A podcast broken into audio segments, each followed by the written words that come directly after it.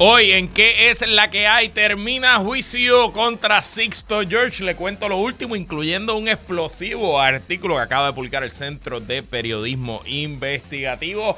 En la Cámara le ponen la lupa al Departamento de Justicia explosivas expresiones de fiscal Betsaida González en la, ante la Comisión de los Jurídicos. Hablamos un poquito de la guerra de Ucrania, que hace tiempo que no, hace varios días que no lo tocamos. Y como todos los martes, conversamos con Esteban Gomejeo y Guarionex Padilla Martín, el martes de contingencia. Todo eso y mucho más en qué es la que hay, que comienza ahora.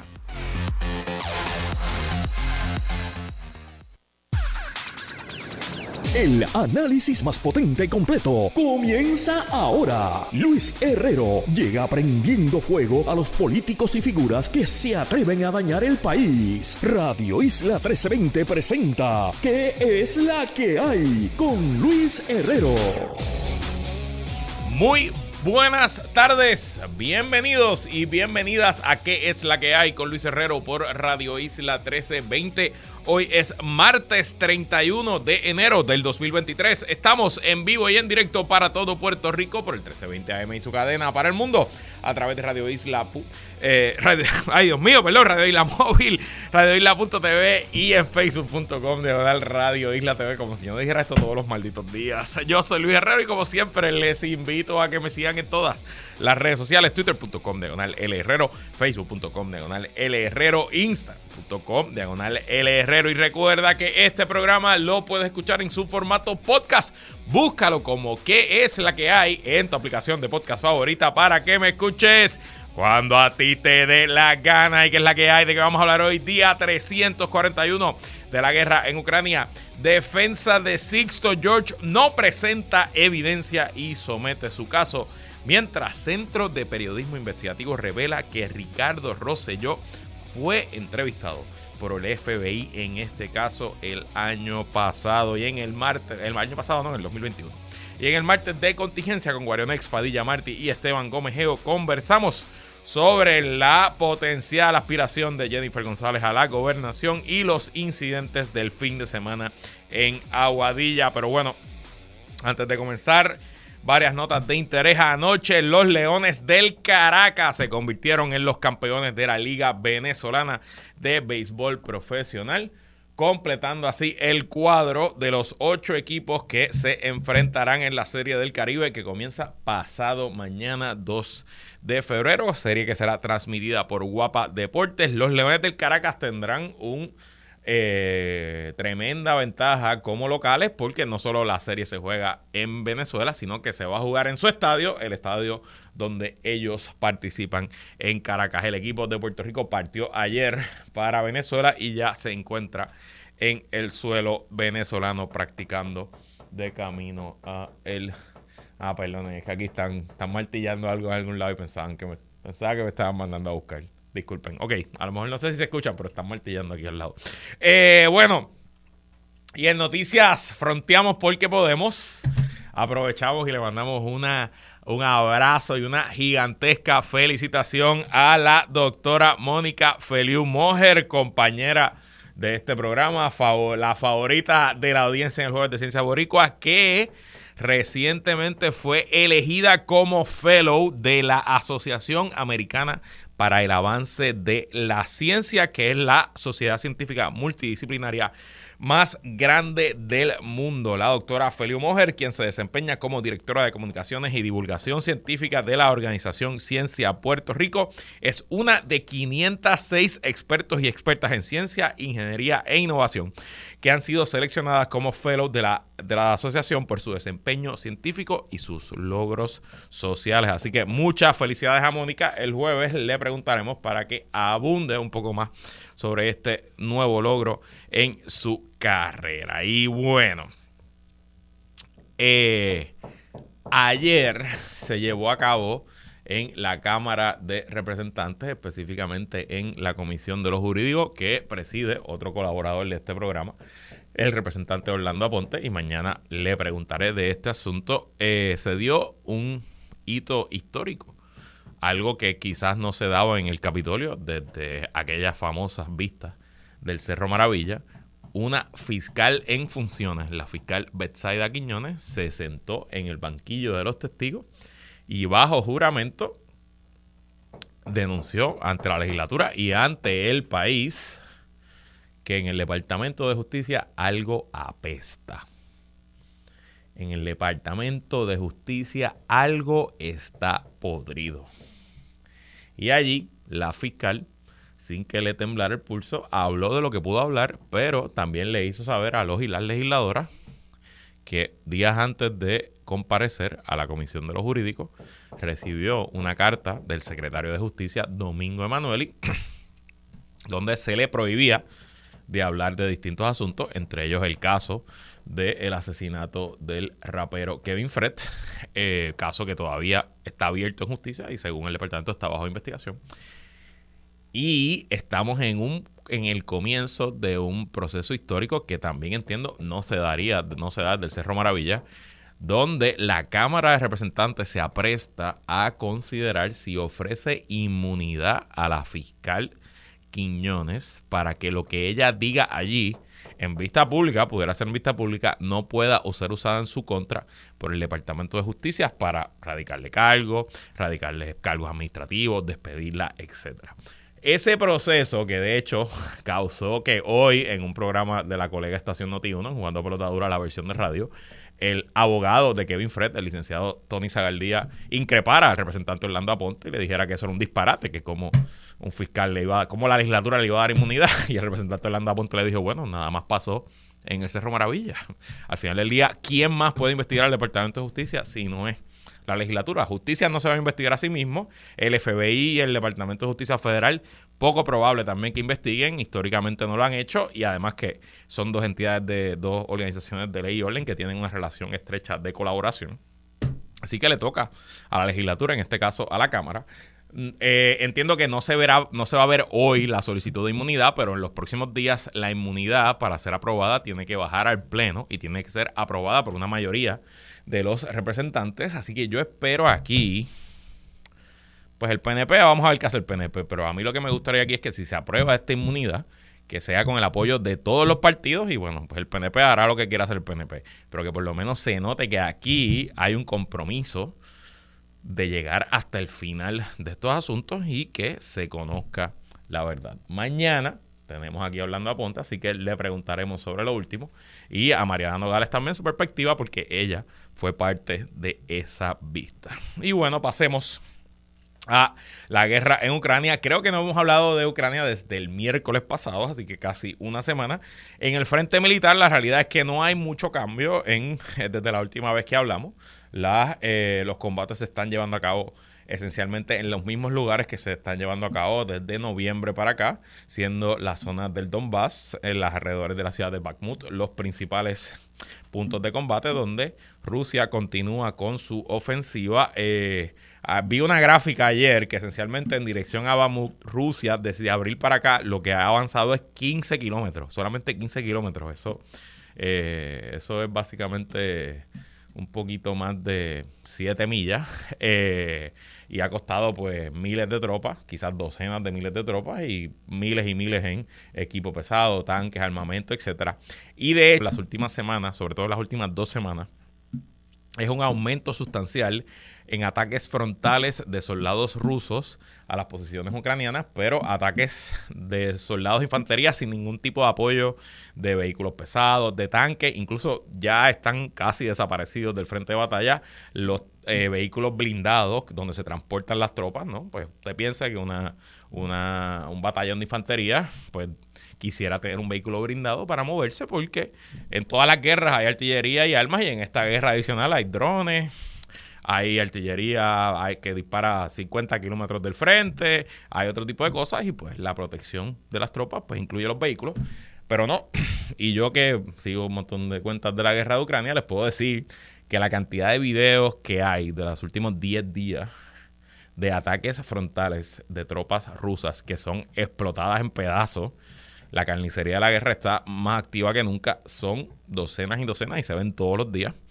Eh, y bueno, pues parece que esa es la apuesta de Rusia de tomar la ciudad de Bakhmut a toda costa, cueste lo que cueste, con ataques de infantería. Mientras tanto, continuaron los anuncios de eh, países aliados que van a enviar más equipo a Ucrania. Hoy Francia anunció que enviará 12 cañones Howitzer Caesar adicionales a los 18 que ya había enviado, lo que pone eh, eleva el total en 30. Estos son los cañones más modernos que produce el ejército francés. Mientras tanto, hubo algún tipo de especulación de que ciertos países iban a transferir aviones caza F-16 a Ucrania, pero eh, no parece que eso vaya a ocurrir en el corto plazo. Ayer el presidente Joe Biden dijo que no, que eso no va a pasar, que por lo menos Estados Unidos no va a transferir aviones F-16. Polonia e Inglaterra también han negado esa solicitud entre ayer y hoy. Así que eso no parece que esté pasando. Y en el frente económico, una nota interesante de cómo los lazos entre Rusia e Irán se siguen eh, afianzando pues fue reportado esta semana que Irán y Rusia conectaron sus bancos. Eh, recuerden que la banca internacional tiene un sistema que se llama el sistema SWIFT, que es cuando usted hace una transacción electrónica de un país a otro, usted pone el número de cuenta a dónde va ese dinero, el número de ruta y pone el SWIFT code del banco que recibe el dinero. Por ejemplo, el SWIFT code del Banco Popular, si no me equivoco, es BPPRSX. Al comienzo de la guerra, entre las múltiples sanciones a la economía rusa, una fue sacarlo del sistema de SWIFT para que sus bancos no pudieran hacer transacciones internacionales con otros bancos. Bueno, pues eh, se está reportando que la banca de Rusia se ha conectado con la banca iraní y han usando un sistema que es propietario ruso, bueno, para hacer transacciones entre uno y otro. Como saben, Irán se ha convertido en uno de los principales suplidores de armamento militar a Rusia desde el comienzo de la guerra, sobre todo de estos drones kamikaze que han tenido bastante impacto en el frente de batalla. Y en el frente diplomático, algo que no necesariamente tiene que ver directamente con la guerra, pero quizás sí, eh, durante el fin de semana hubo una serie de ataques a objetivos militares dentro del territorio iraní. Se especula que los ataques se hicieron con misiles que salieron desde Israel fueron misiles de estos que se llaman bunker busters, que están diseñados para penetrar eh, los bunkers, las instalaciones militares subterráneas. Eh, y obviamente no hay demasiada información porque Irán pues, no va a publicar qué fue el daño que ocurrió, pero sin duda representa una escalada importante en las tensiones en el medio en el Medio Oriente y obviamente pues considerando que Irán es, un suplidor, uno de los suplidores principales de Rusia y considerando también que el régimen iraní pues está bajo mucha presión doméstica por las protestas que comenzaron hace varios meses relacionadas a los temas de las libertades individuales, los derechos de las mujeres, etcétera, etcétera. Así que mañana le traeremos lo último en la guerra. Y pasemos ahora al tema del mes de enero que comenzó, se desarrolló y terminó calientito oficialmente culmina la presentación de evidencia en el caso contra Sixto George. La defensa decidió hoy no presentar ningún tipo de evidencia, no sentar testigos. Esto, aunque pudiera parecer dramático, no es del todo raro. Esto ocurre todo el tiempo. De hecho, mi profesor en la clínica de Derecho Penal en la UPR, el licenciado Luis Santiago, si me está escuchando, saludos, siempre nos decía que él usualmente no presentaba evidencia, que él ganaba sus casos con la prueba del gobierno, porque es al gobierno el que le toca probar su caso, es al gobierno el que le toca convencer al jurado o al juez eh, que eh, la evidencia está ahí, más allá de dudas razonables, de que el acusado o la acusada es culpable.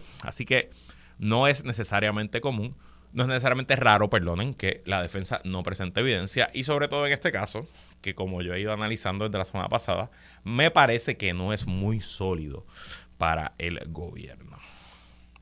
Interesante que Sixto George, desde las escalinatas del Tribunal del Viejo San Juan, fanfarroneaba y decía que se iba a sentar en el banquillo de los testigos, pero cuando llegó el momento de la verdad, no se sentó. Y bueno, como me decía un amigo en un chat hoy, no en Telegram, en WhatsApp, eh, me dice, bueno, es que desde las escalinatas no hay perjurio. Una vez allá sentado, pues sí te puedes perjurar. Y honestamente, eh, es la decisión más inteligente. Sin conocer las interioridades y las estrategias de defensa de su abogado, a mí me parece una locura sentar a Sixto George y siempre les recuerdo que en el caso de Mayagüez hace pocos meses, el caso parecía ir bastante bien para los acusados hasta que se sentaron en el banquillo de los testigos. Así que este caso Más allá del testimonio de Anthony Maceira, no tuvo momentos demasiado explosivos. El testimonio del secretario de Hacienda Francisco Párez no fue realmente muy notable. Y lo demás pues fueron testimonios de agentes del FBI, etcétera, etcétera.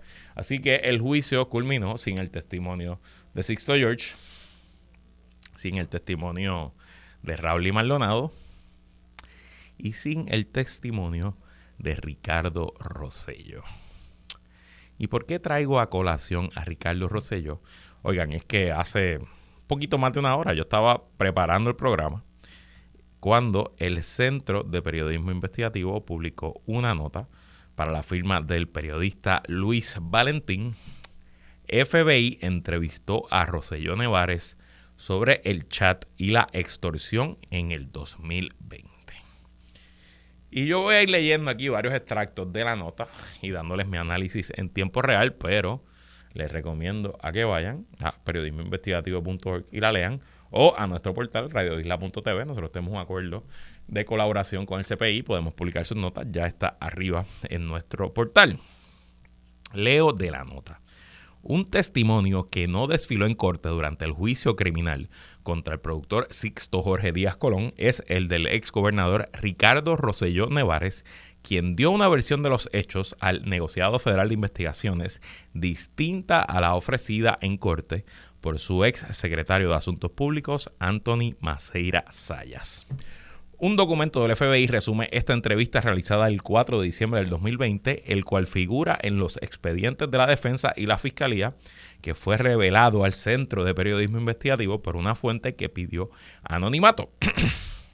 es la primera vez que sale a relucir que el ex mandatario fue entrevistado por las autoridades federales con relación a las 889 páginas del chat de Telegram y la posterior acusación contra Sixto George por tentativa de extorsión, extorsión y alteración de evidencia.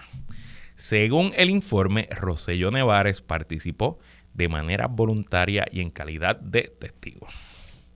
Recordarán en nuestra entrevista con eh, Oscar Serrano, que repetimos ayer lunes y que publicó originalmente el viernes, que Oscar y yo hablamos de que hacía falta un testimonio de Ricardo Rosselló, que la fiscalía parecía que no lo iba a presentar. La defensa en teoría pudo haberlo presentado, ¿por qué no lo hicieron? Desconozco, porque cuando ustedes ven lo que voy a leer ya mismo del artículo, se darán cuenta que lo que Rosselló le dijo al FBI es favorable para la defensa. Eh, pero hoy sabemos que en los expedientes del tribunal estaba eh, el relato, el recuento de la entrevista a Rosselló que le hizo un agente. Él no fue al gran jurado, por lo menos de lo que se sabe, fue un agente que se lo entrevistó. De hecho, lo entrevistaron en Washington, D.C. Y esto es el párrafo más importante del artículo de Luis Valentín. La versión de Rosselló Nevadres recogida en el informe contradice lo que ha ofrecido Maceira Sayas, testigo estrella de la fiscalía.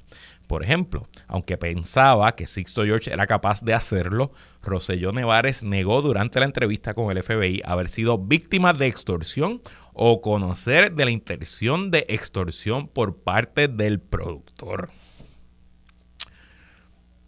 O sea, yo puedo entender por qué la fiscalía no va a sentar a Ricardo Rosselló, porque si Ricardo Rosselló dice eso, el caso se cae frente a los ojos del jurado.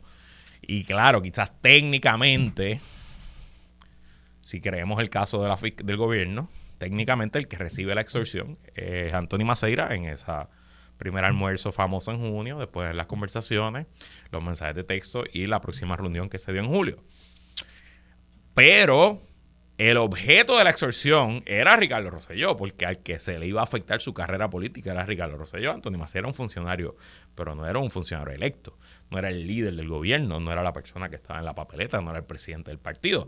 Así que para el gobierno hubiera sido devastador tener los primeros tres días a su testigo estrella diciendo fui extorsionado, fui extorsionado, fui extorsionado, y luego tener al gobernador diciendo no, yo no, no sabía que había ninguna extorsión.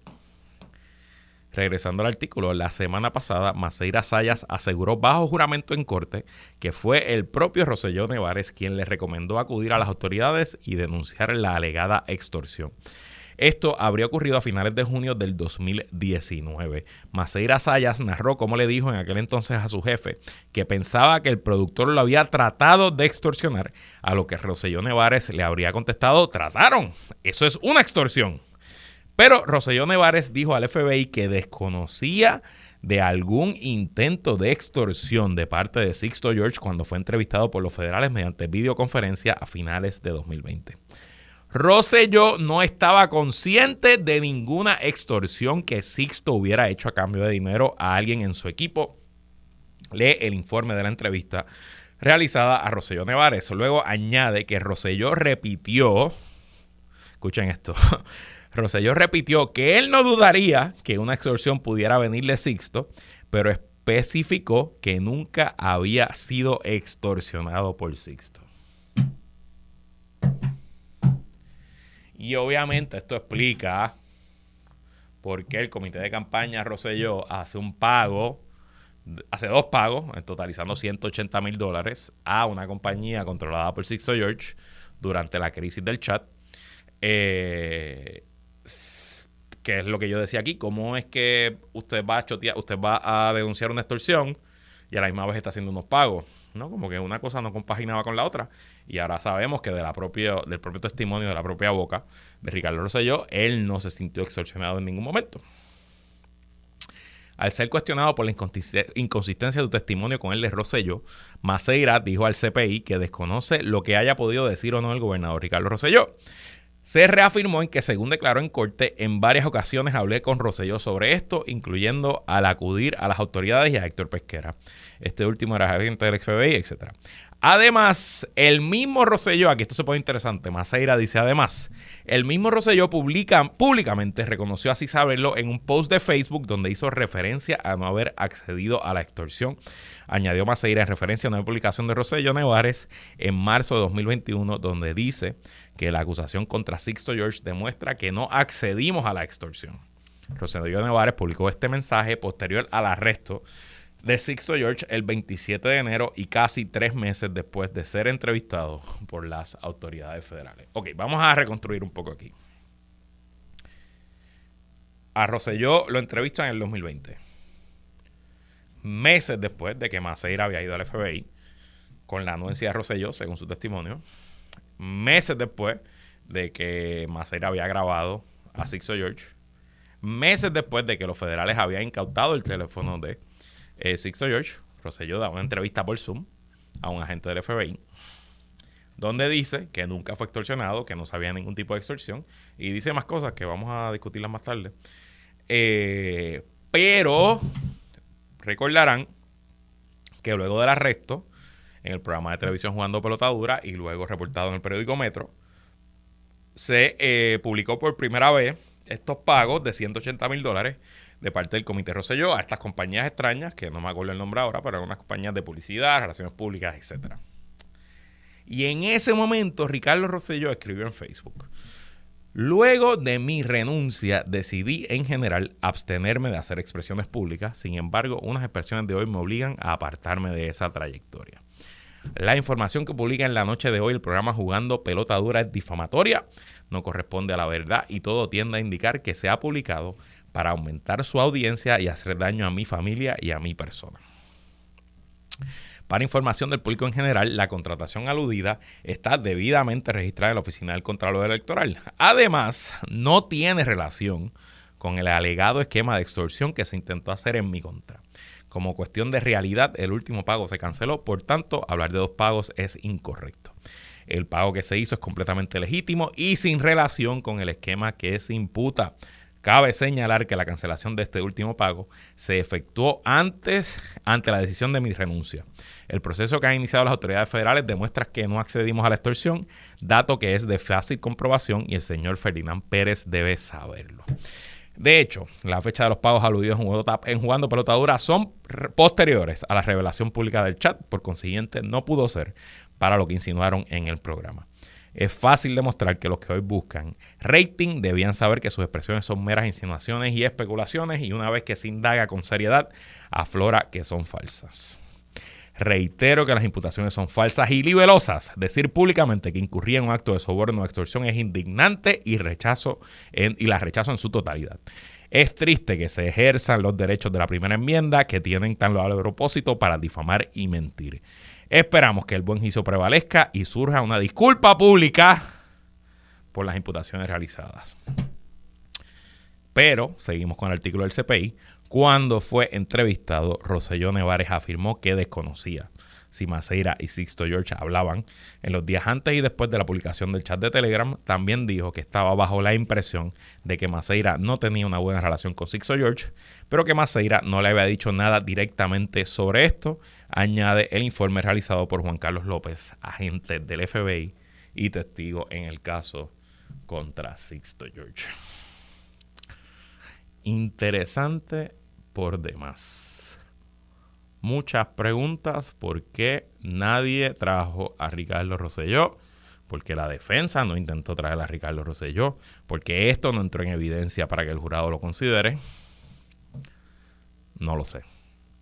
Lo que sé es que muy probablemente esta semana tengamos un veredicto. Mañana el tribunal regresa temprano a atender algunos asuntos y a la una de la tarde a darles los mensajes finales y las instrucciones para que el jurado delibere y es probable que jueves o viernes tengamos un veredicto.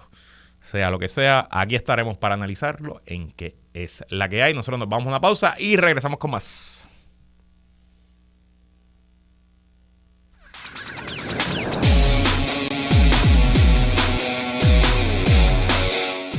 Entramos en aguas profundas con Guarionex Padilla Martí y Esteban Gómez Geo. Esto es Martes de Contingencia.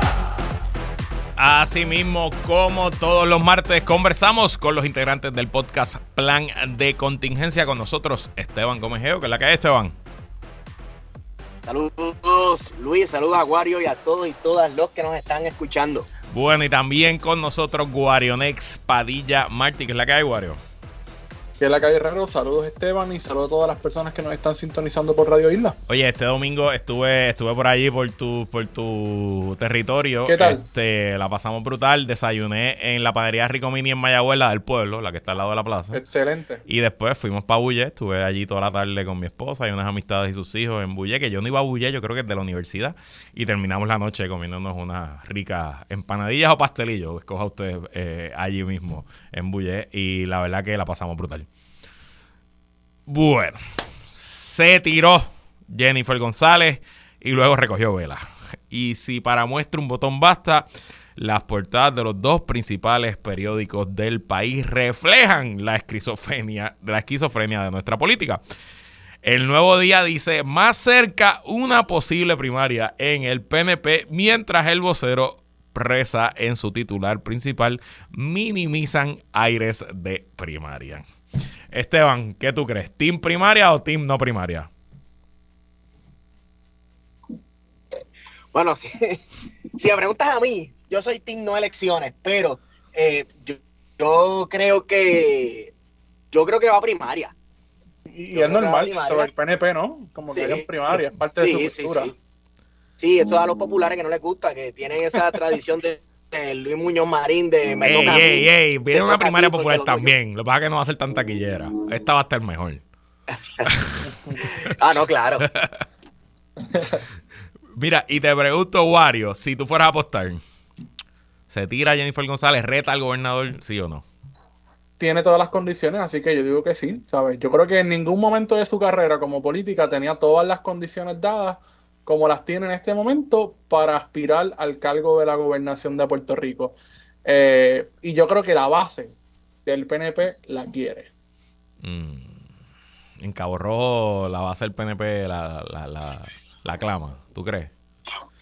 Yo creo que cualquier PNP promedio prefiere a alguien como Jennifer González que en términos, ¿verdad? Del, de, de, lo que es la política puertorriqueña. Es una persona bastante cercana al pueblo. este, uno habla con PNPs por ejemplo, yo hablo con gente del PNP de Cabo Rojo. Tus legisladores, eso te iba a preguntar, tus colegas legisladores municipales PNP, que son mayoría. Todos me señalan, todos me señalan la distancia que existe con Pierluisi, particularmente con la figura de su hermana, ¿verdad?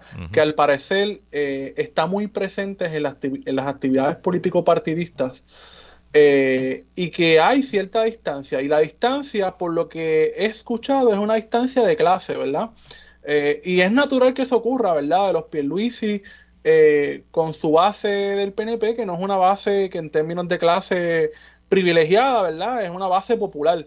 Eh, en todo el sentido de la palabra, ¿verdad? De lo que eso significa.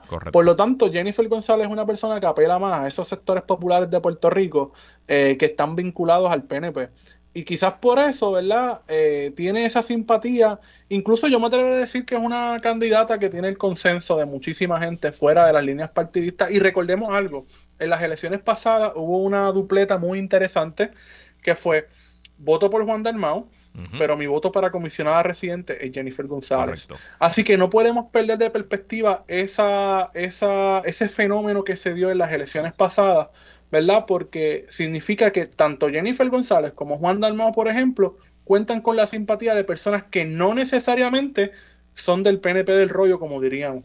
Y, Esteban, ¿verdad? El, video que se fue viral fue aparentemente el sábado, un evento que hizo la Comisión Residente en Añasco con su grupo más cercano de colaboradores.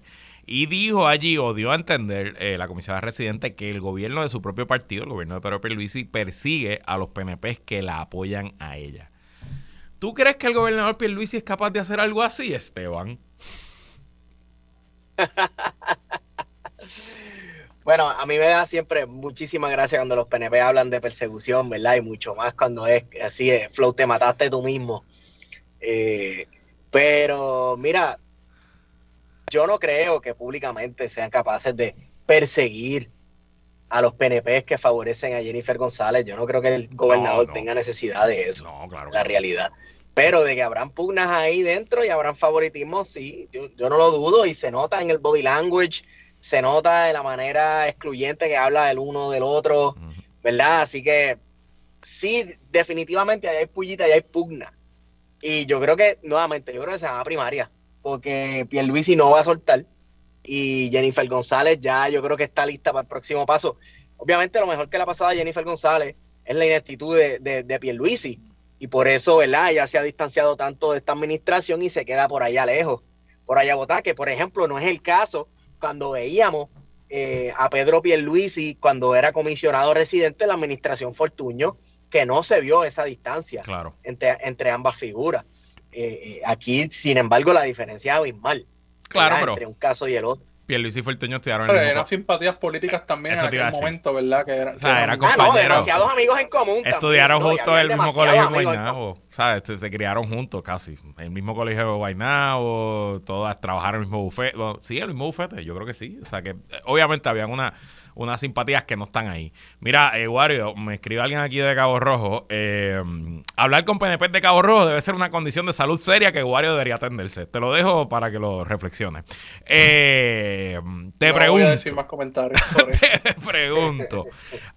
El sábado, Jennifer le da su mensaje y ayer lunes les toca a los dos juntitos, al gobernador y a la comisión residente, van a una conferencia de prensa junto al cuerpo ingeniero para yo no sé ni siquiera qué estaban anunciando, obviamente eso fue lo menos importante de lo que allí pasó.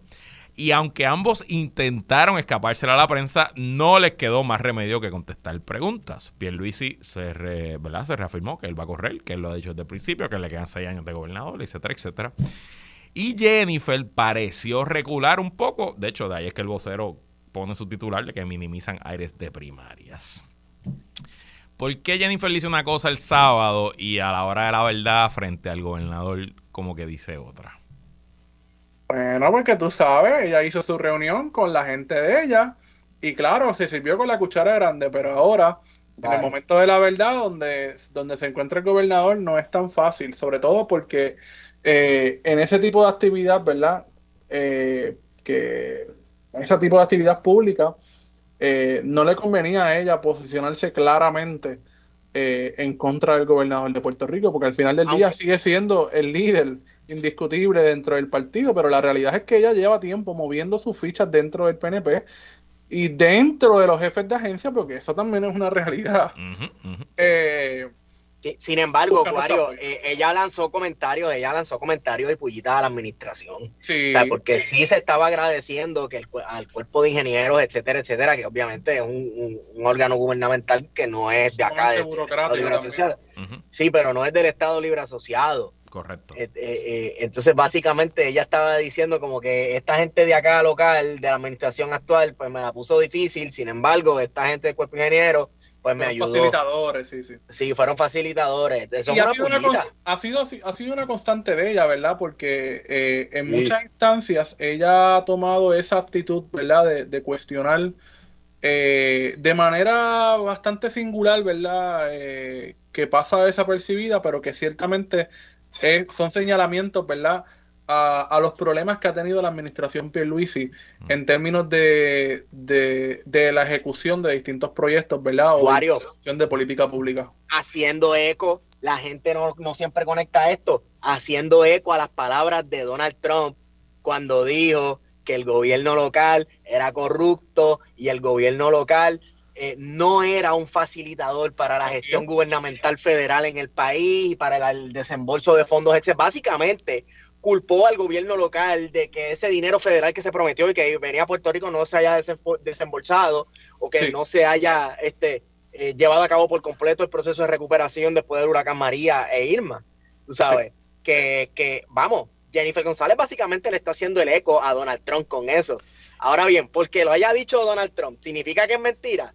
¿Es o no es corrupto el gobierno de Puerto Claro, no, deja de ser corrupto, pero obviamente tiene una, raíz que viene precisamente de la colonialidad, tanto española como norteamericana. Este, claro. podemos matizar, pero sí, ciertamente el señalamiento es totalmente válido, sobre todo con lo que hemos visto en los últimos tres años, eh, que se han llevado un sinnúmero de, de funcionarios electos. Yo, yo creo que estamos en consenso aquí de que la primaria no la despinta nadie, excepto y puede pasar. Le pasó a, bueno, Ricardo Rosselló, ¿verdad? No cuenta, pero le pasó, le pasó a Alejandro García Padilla. De hecho, escuché esta mañana aquí al mando diciendo que si miramos cuánto dinero tenía Alejandro García Padilla en este punto del cuatrenio, tenía mucho más dinero que Pedro Pierluisi, eh, contando a su comité y al PPD, y sabemos que no terminó corriendo. Así que yo creo que uno de los escenarios de parte de Jennifer González puede ser, presumiendo que el gobernador está bien débil, pues que ella aporte a deteriorar aún más la posición interna del gobernador y que cuando llegue el mes de septiembre-octubre, que el gobernador haga una encuesta, una encuesta, como le decimos acá, la encuesta benchmark, que es la encuesta grande, que es la más costosa, la más detallada, y a lo mejor cuando esos resultados lleguen diciéndole que tiene cero oportunidad, pues que sea el propio gobernador el que diga que no va. Y bueno, quizás haya una operación comején interna que poco a poco la comisionada residente va a ir ¿verdad? yendo contra esos cimientos del, gobernador. Yo les puedo decir, anecdóticamente, yo tengo amigos PNP también, varios, yo hablo con PNP también, no solo con Jorge Dávila, tengo otros, tengo varios que son Team Jago hasta la muerte. Y esos tipos están. Tus fuentes. Esos tipos están de armas cruzadas, cuchillo en la boca, que la comisionada va. Así que ya veremos. Qué bueno es tener un podcast de política en esta época, déjame decirle. Así que habrá temas para discutir aquí y habrá temas para discutir el plan de contingencia. Nosotros nos vamos a una pausa y cuando regresemos hablamos de lo que pasó este fin de semana en Aguadilla. No se vaya nadie que el martes de contingencia continúa en que es la que hay. Regresamos y seguimos conversando con Esteban Gómez y Guario Next Padilla Martí en el martes de contingencia. Este fin de semana, las protestas que se llevan a cabo en la zona del muelle de azúcar subieron de tono al nivel de que un manifestante fue herido con un disparo hecho por un guardia de seguridad privado contratado por la compañía dueña del local. Y de hecho, hace unos minutos, justo antes de entrar al aire, el Departamento de Justicia confirmó que la herida fue con bala viva, no fue un perligón, no fue una bala de goma, fue una bala.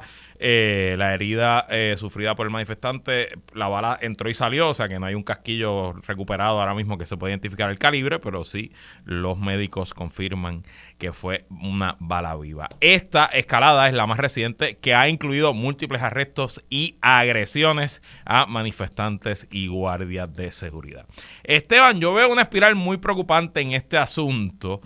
¿Es la violencia la conclusión lógica en estas protestas? No, no, no es la conclusión lógica. Es la conclusión cuando estos entes privados siguen haciendo cosas ilegales. Eh, la, violencia las están en realidad, la violencia comienzan ejerciéndola ellos. Eh, así que lo, penoso es, ¿verdad? Que alguien haya salido tiroteado.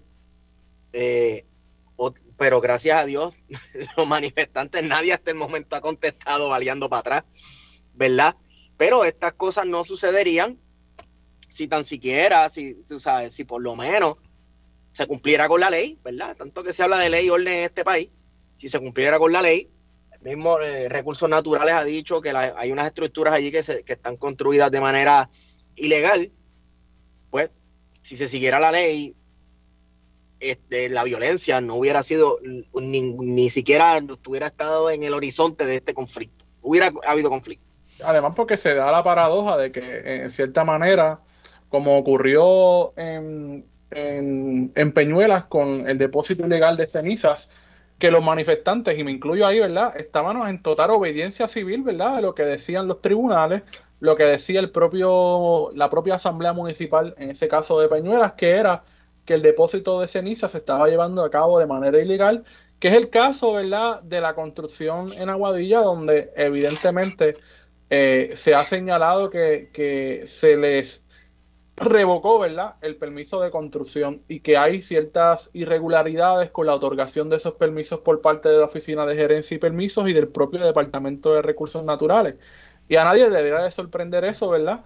Eh, con todo lo que hemos visto en los últimos eh, años, ¿verdad? Eh, en términos de los permisos que se han otorgado de manera fraudulenta para beneficiar a unos pocos y en los que ha brillado sobre todo la acción del Estado y se ha, se ha permeado, ¿verdad? Eh, una, una inacción que se ha convertido en una forma de legitimar muchos de esos desarrollos. Entonces, yo le pregunto a los dos, ¿verdad? Y, obviamente, como ustedes saben, yo tengo un contrato con el municipio de Aguadilla, se lo he dicho al público muchas veces, yo no voy a entrar en particularidades, en detalles que ha hecho, que no ha hecho el municipio, ¿verdad? Porque no, no es mi rol y no quiero aquí ni cargarlos todos para ningún lado. Pero se sabe, aquí hay una orden de demolición específicamente con las estructuras que son que están ya construidas, que es en la propiedad que está encima de la cueva, que es un rancho de, caballos, era como una estructura de hacer actividades, etcétera. Ya hay una orden de demolición. Lo que han reportado las agencias administrativas es que falta un permiso en particular, etcétera, pero la orden está ahí. Manteniendo la vigilancia de la zona y asegurándose que se cumpla, ¿por qué no esperar a que en efecto la demolición se dé? Eh, versus hacer estas protestas. Les pregunto simplemente para que me den su opinión. ¿Por qué no confiar en que la demolición viene? Eh, porque un poco lo que yo escucho a los manifestantes decir es que ellos quieren entrar ahí a demoler las estructuras ellos. ¿Quién quiere empezar? Esteban. Bueno, este supongo que la presencia de manifestantes, la presencia continua de manifestantes ahí viene de la desconfianza que tienen que se acate la orden eh, al final. Porque lo mismo pasó en Rincón. En Rincón se supone que tumbaran ese muro de tiempo. Bueno, pero al final corrió el proceso y se tumbó el muro. O sea, el, el, el Recreación Naturales revocó el permiso. Eh, el, complejo apeló, llegaron al tribunal apelativo, al final llegaron hasta el Supremo, de hecho, perdieron y el muro ya se sacó, no está ahí. O sea, el proceso tomó meses, pero se acabó. En teoría, eso es lo que debería pasar aquí, porque tanto el Departamento de Recursos Naturales y el municipio de Aguadilla y la Junta de Planificación y el ICP están todos a favor de que se demuelan esas estructuras.